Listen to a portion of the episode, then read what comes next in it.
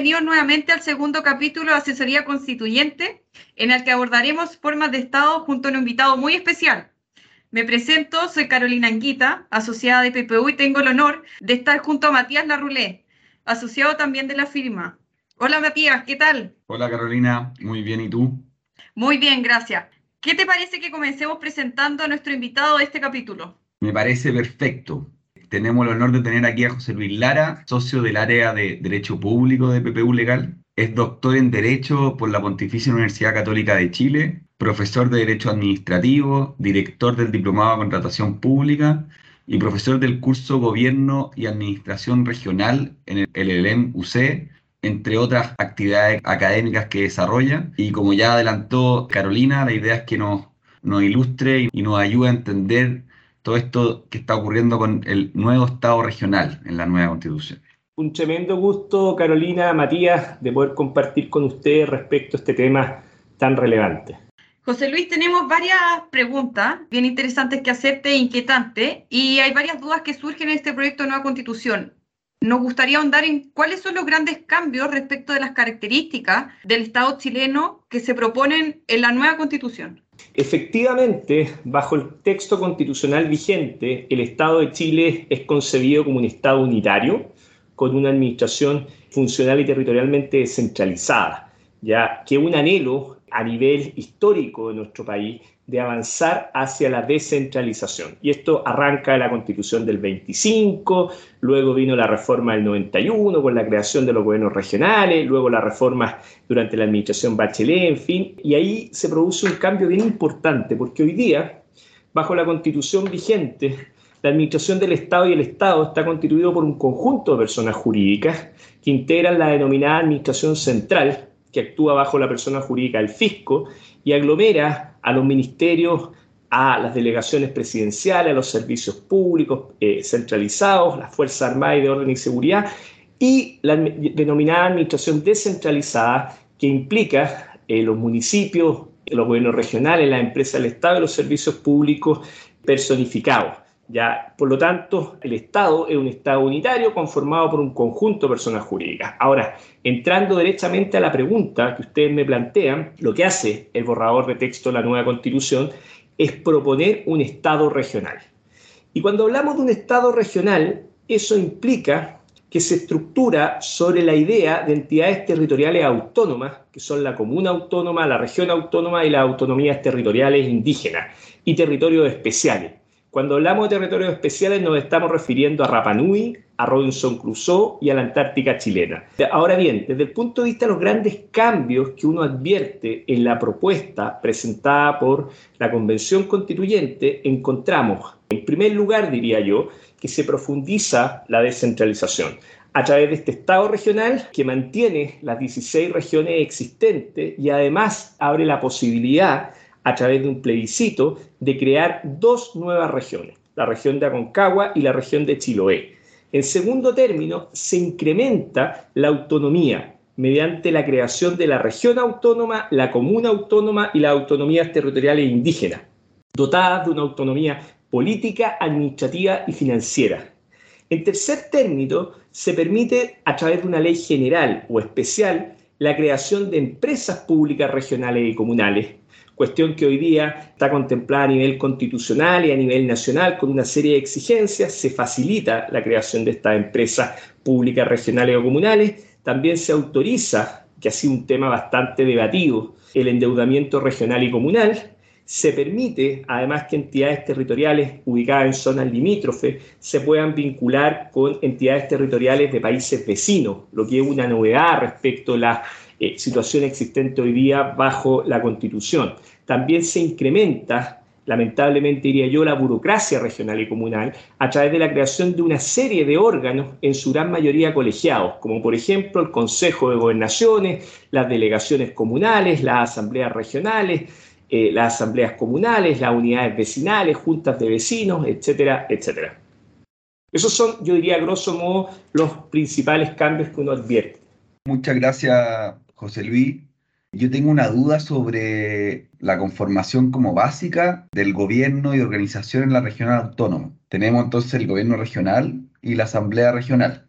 Sí. Esta última asamblea regional implica una, innovación respecto del régimen actualmente vigente, un nuevo órgano que en la tramitación de y en las discusiones preliminares eh, hubo una discusión desde hasta qué punto otorgarles facultades, se eliminó la posibilidad de que tenga facultades legislativas, pero igualmente terminó premunido de varios poderes. Si podría hablarnos de este órgano y también cómo va a operar la coordinación o qué riesgos ves tú en, materia de potestades regionales con potestades nacionales en el fondo. Efectivamente, Matías, una innovación es la creación de estas asambleas regionales como una especie de entidades normativas dentro de la región, junto al gobernador y junto de alguna manera también con las juntas de gobernadores. Es una asamblea regional que originalmente fue concebida como una asamblea legislativa, como una especie de espejo, incluso la propia convención a nivel del territorio región, sin embargo, fue privada de esa potestad y quedó con una suerte de potestad normativa de carácter reglamentaria. Y evidentemente aquí se van a poder producir ciertos conflictos de competencia, que de seguro van a tener que ser resueltos por la nueva Corte Constitucional. En todo caso, y esto es importante señalarlo, el borrador de nueva Constitución establece dos grandes criterios de resolución de estas contiendas. Por un lado, un criterio de subsidiariedad, que eso significa que siempre se va a preferir la competencia de la unidad local, es decir, la comuna autónoma, por sobre la regional y de la regional por sobre la nacional. Y hay un criterio de jerarquía y especialidad premiando siempre las normas y competencias previstas propiamente en la ley. Y esto va a generar una serie de desafíos porque además evidentemente va a ser muy distinto cuando la inclinación o la simpatía política de la Asamblea Regional y del Gobierno Regional sea afín al Gobierno Nacional que cuando no el nivel de mayor discordancia y discrepancia se va a incrementar cuando no exista esta sintonía entre el gobierno nacional y el gobierno regional. Por lo tanto, aquí hay un tremendo desafío que nos plantea el borrador de texto de la nueva constitución. Otro tema que se ha discutido harto últimamente tiene que ver con la consulta indígena, José Luis. Y si este estándar implica exigir que exista consentimiento. Hay un, bueno, el artículo 191 del proyecto de la Constitución, de la nueva Constitución, que trata sobre la participación en las entidades territoriales en el Estado regional, se refiere en su inciso segundo a que los pueblos y naciones indígenas deberán ser consultados y otorgar el consentimiento libre, previo e informado en aquellas materias o asuntos que les afecten en sus derechos reconocidos en esta Constitución. A propósito de la polémica de este artículo, ¿cómo se debería de interpretar? Sí, Carolina, yo creo que lo que tú planteas constituye un desafío y una complicación toda vez que el estándar del convenio 169 de la OIT, que como, como todos saben es un criterio bastante masificado a nivel comparado, a nivel mundial y que está vigente en Chile y en otros países, establece como regla general la consulta indígena. Ya, como por lo demás lo recoge el texto propuesto por la nueva constitución o la propuesta de nueva constitución. Sin embargo, esta norma, la que tú señalas, el artículo 191, está prevista a propósito del Estado regional y en este caso demanda el consentimiento, que si bien es más específico, y hasta donde tengo yo conocimiento incluso de inédita a nivel mundial, es respecto del derecho de estas comunidades indígenas a participar en decisiones públicas que afecten el territorio. Y así, a mi juicio, debiera entenderse. Por ejemplo, se requerirá el consentimiento indígena y no la sola consulta en el caso de una modificación de un escaño reservado en consejos comunales o asamblea regional, porque eso afecta a la participación indígena en el territorio. Sin embargo, ello no obsta a que va a generar conflictos, dada la amplitud, a propósito de proyectos de inversión y que seguramente deberán ser zanjados o por la Corte Constitucional o por la jurisprudencia o incluso llegar a demandar una reforma constitucional posterior. O sea, un tema importante para los inversionistas al momento de... Sí, yo creo que va a ser un tema que puede generar más de algún dolor de cabeza, pese a que en mi juicio es una norma que debe interpretarse de manera restringida. El problema es que dice relación con la participación en los territorios. Y en otro tema, quizás saliéndonos de Estado regional, pero que parece interesante comentar, son estos mecanismos de democracia directa que se incorporan en la formación de la ley. No sé si podría referirte a ello y, darnos tu opinión. El tema de, la democracia directa en la formación de la ley es inédita a nivel de texto constitucional en Chile y básicamente contempla la posibilidad, como bien dicen ustedes, y el derecho de participar en la toma de decisiones en los distintos ámbitos territoriales, a nivel comunal, a nivel regional, a nivel nacional. Y se manifiesta a través de distintos mecanismos. Y yo creo que eso probablemente es lo más relevante y lo que más puede resultar de interés.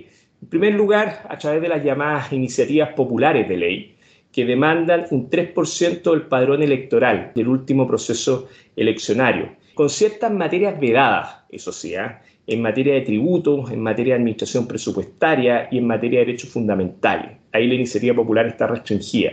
También se podrá presentar iniciativa popular de derogación de ley. Esto es bien curioso porque permitiría, en la medida que se logre el concurso del 5% del padrón, no el 3%, como en el caso de la iniciativa, entrar directamente a derogar una ley, con las mismas restricciones propias de la iniciativa popular. Otro mecanismo importante es el mecanismo de la consulta, que es un mecanismo que en Chile existe fundamentalmente desde el año 2011, a partir de la ley de participación ciudadana, pero aquí entra con más fuerza a nivel nacional, regional y comunal, y que en determinados casos y cumpliendo ciertos presupuestos pasaría a ser vinculante el resultado de la consulta.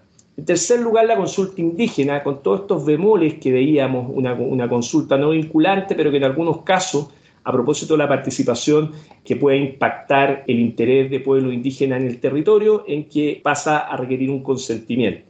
Además, existen los llamados presupuestos participativos, que pueden permitir incluso llegar hasta el 2% del presupuesto en que eh, interviene propiamente la ciudadanía. Y finalmente, eh, los llamados plebiscitos y referéndum de reforma constitucional.